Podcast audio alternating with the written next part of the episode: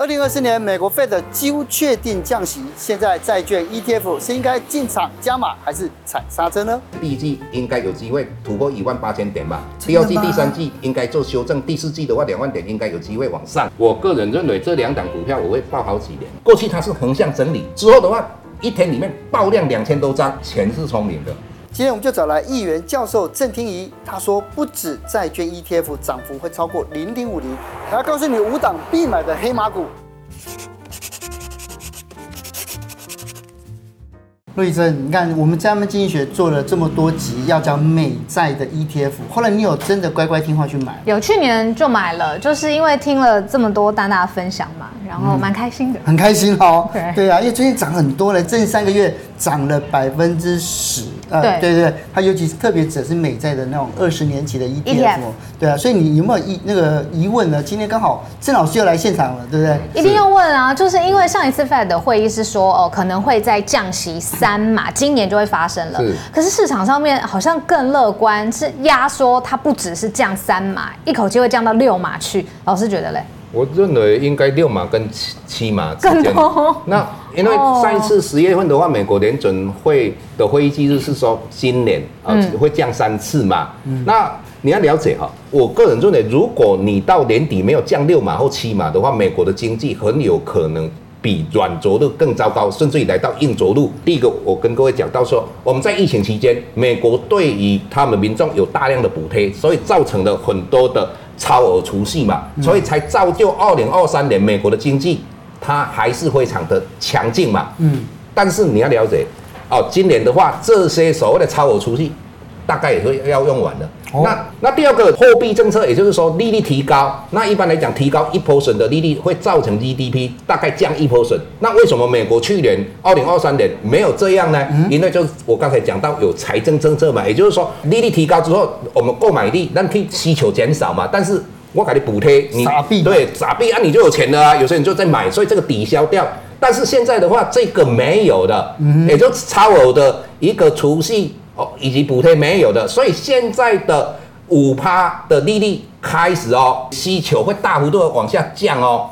哦，这这一点美国当然也知道嘛。余震啊。对，余震。那第三个，也就是说，你你要知道，美国举债那么多，它的要缴的利息是不是很多？对。那那再来，它的财政政政策已经没有办法再增加了。嗯。接下来一个更重点就是说，他们自己估也是有一点点。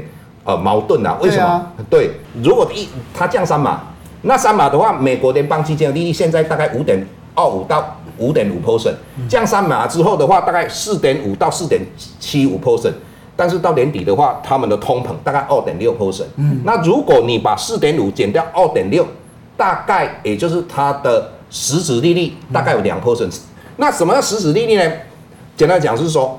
我如果现在有一百块，嗯，那我可以吃一碗牛肉面。对，那我今天如果存在银行，它的定存的是五趴，嗯，那五趴的话，你存了一百块，一年之后是不是一百零五块？嗯，那如果通膨十趴呢？嗯，那一年之后那一碗牛肉面是不是一百一十块？对，啊，你是不是钱会饱了？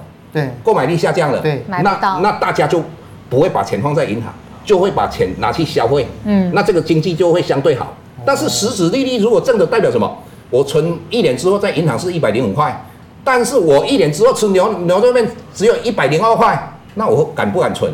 当然敢存啊。对，如果实质利率一直一正的话，他们需求就会大幅度的下降。更何况我们用呃目前一般央行在导出利率跟经济之间的关系，他用了一个叫泰勒定律导出来，就是说。如果美国的经济要软着陆的话，到年底它联邦基金的利率必须降到三点五 percent。是，那你现在五点五 percent 嘛，嗯、降到三点五 percent，那大概两诶两 percent 嘛，啊一码是零点二五，嗯，那大概诶、欸、要八码呢，这是泰勒定律算出来的哦。那如如果我们一般来讲，大家所了解的观念，两年期公债殖利率跟联邦基金的利率是一步一期。那以目前两年期的公债殖利率大概是四点四以下，嗯，那如果到年底的话，主任你认为会不会降到百分之四？应如果说真的有降息的话，应该有可能。对啊，你四点四再降到四的话，只有零点四呢，嗯，那如果降到四代表美国联邦基金的利率也必须降到四 percent 嘛？嗯、那五点二五降到四 percent 是不是六嘛？对啊。那如果我个人认为，应该有机会来到三点七五，它下半年那个降息的幅度会很大，很大。那所以债券的话，我认为它应该会在一个相当幅度的往上涨，继续涨就对了。对啊，两年前他来的时候，郑老师来说是送分题，对不对？就叫我们来赶快来买这样子。对，现在涨成这样子，现在是要踩刹车，还是我们可以再继续来加下去？其实，如果你一个很保守者，你现在不买债券，你要买什么？嗯，而且我认为今年的话，跟明年这几年的话，应该有机会债券的涨幅会大于台湾五十 ETF 或是大盘。哇，这么高，这么高啊！啊，对啊，如果我们我们来算嘛，如果说以现在台股，我们用一万七千点来算，涨十趴的话，是不是呃？来到一万八千七百点，对，那如果涨二十趴的话，可能性非常高，大概就能够来到两万四百点。嗯哼，那你要知道，债券如果你买公债，我们用公债举例，公债的大部分的存续期间大概十七年以上，那只要美国二十年公债殖利率降一趴，那你的债券价格就可以涨十七趴，十七趴哦。对，再加上它每一年配息，公债配息大概三趴左右了。哦，那如果公司债或是其他金融债的话更高，那你把它加一下嘛。嗯，你你只要降一趴，再加上你配息，只要一年哦，那你就二十趴了啊。是，嗯，这几年你去投资债券，将来的涨幅，嗯，不会输赢哦大盘，而且安全。哇，安全，我觉得安全这件事蛮重要的。只只是说你要等它，我刚才讲到时间呢，对时间。哦，时间你青春跟他换嘛？呃，不用不用不用不用不用，现在 太严重了，太沉重了。但是要涨到多少，所以就差不多可以，就是说，哎，我们心里有个底，大概可以做获利。要等多久？等多久我不知道，但是你可以等到二十年公债值利率来到两趴的时候。哦，两趴的时候你就把它卖掉嘛。嗯哼，那就是重点又来了。什么重点来了？当美国联邦基金的利率开始往下降的时候，股市一定涨。二十年公债殖利率两趴的时候。你要知道，大家把公债卖掉，嗯，钱要跑到哪边去？股市，对嘛？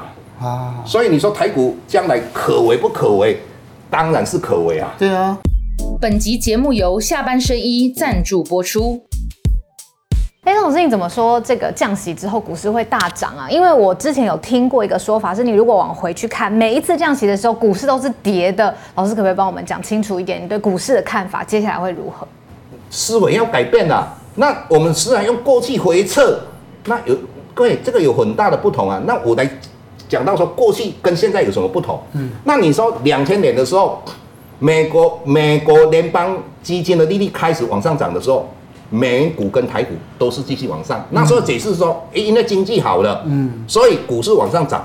当它第一次从六点五 percent 降到六 percent 的时候，那大家认为说经济不好了，股市就这样跌下来。事实上不是说。经济为什么会不好？因为你利率太高了。简单的讲，如果说你你现在，呃，企业去跟银行借钱的利率是十趴，那你企业如果没有赚到十趴，你是不是要倒闭？对啊。倒闭失业率是不是提高？对。如果我只有五趴，我是相对的失业率会比较少，就是利率嘛。那在两千零八年，同样也是跟两千年一样，那时候是。呃，美国联邦基金利率来到五点二五，嗯，那之后的话，一次降到四点七五，那台股也是大跌，嗯，那两千年是从一零三九三跌到三四一一，嗯，两千零八年是从九八五八跌到三九五五，但是重点来了，嗯，现在有一个变数，也就是说，我本身也是算出来也是学者啊，我们在做论文的时候。你的报酬率后面有很多变数嘛？对。那我们的报酬率刚才讲到，最主要是联邦基金的利率，但是现在多一个变数，那个变数叫做 QE。嗯、我这么讲，台股以后要跌到一万点，根本不太可能。嗯。一万两千点之下微乎其微。那我们可可可以从这这个图来看，如果它都没有实施利率没有往上往下的时候，我们的资金池里面就是这么多水。那当它开始。实施所谓联邦基金的利率，如果它往往下降的时候，就如同水龙头把这个水注进来，嗯、那注进来的话，那这个水就会水位就会提高嘛。你你想要准船啊，如果水位提高，它是不是浮的比较上面？嗯、那同样的，这个水增加，资金增加的话，黄金、房地产、股票，所有的金融资产，嗯，都会涨。重点来了，两千零八年，美国实施 QE，除了这个联邦基金的利率水龙头，那个 QE 叫什么？大水管，嗯，所以那个钱注进来的时候，那个水位很高，所以你你你才会看到，二零一七年五月份台股上万点，大家还认为说很危险，他没有想到说。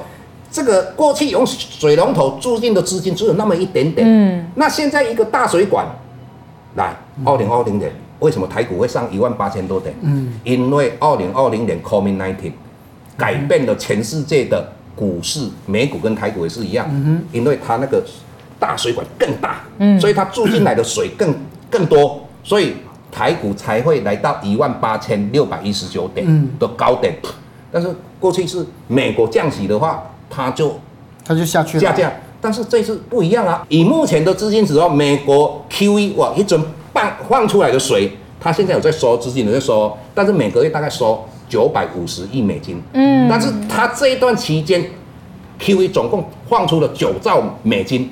如果收到现在哦，我们现在在录录节目的，大概还有七点五兆以上。嗯，收了三年还有六兆，这个将来都不会拿走。至少都会有七兆，甚至于六兆。但是我们大家关心是，那能不能上一万八，再超过一万八？这个很简单，为什么？有资金，又有一个产业可以改变人类的生活。未来十年之内，AI 加上智能手机，让你会非常 surprise。AI 再加上所谓的电动车，你会人生很精彩。这个产业非常清楚，加上有资金，两万点都会上。老师，那你去年来我们节目的时候，其实有帮我们讲过新应材，然后还有先进光这两档不同的股票，可以帮我们复习一下那个时候你的预测怎么样？然后结果你看我们现在录影的时候，是不是真的跟老师的预测是一样的？那时候我就认为它会变成股啊，但是它现在已经在新贵里面股啊，这是我个人的。神呢？对对，不是，因为我们是真正去了解这个产业，你要了解哈。过去我看衰。台电是那时候是一个地缘政治的风险嘛？那现在地缘政治相对减缓非常多。嗯。那第二个，美国十年期公债殖利率会往下，以前是往上，嗯、所以台积电当然未来的业绩会相当的不错。更何况它现在已经来到三纳米，三纳米的售价比五纳米增加一点六倍。嗯。那去年它两个厂，今年大概六个厂，总共甚至于有八个厂。嗯。那所以整体来讲，台积电。六百八十八应该有机会破，那台电如果往上的话，那三奈米再加上未来的两奈米、一奈米用特用化学相当的多，嗯，所以还有一点就是说，你看哦，在十月份的话，这一档新应材的话，嗯，它有一天过去它是横向整理之后的话，一天里面爆量两千多张，对，贵两千多张，一张三十万，两千多张多少？六亿。